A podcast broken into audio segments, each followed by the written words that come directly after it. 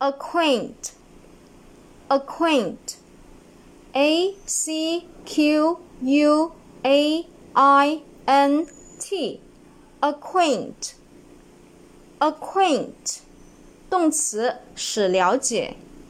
Again, a c q u a i n t, acquaint, acquaint, 动词使了解。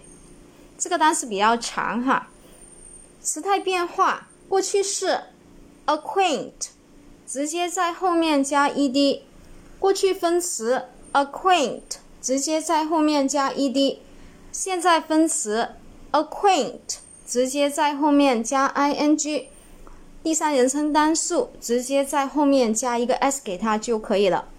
下面我们重点来说一下这个单词的记忆方法。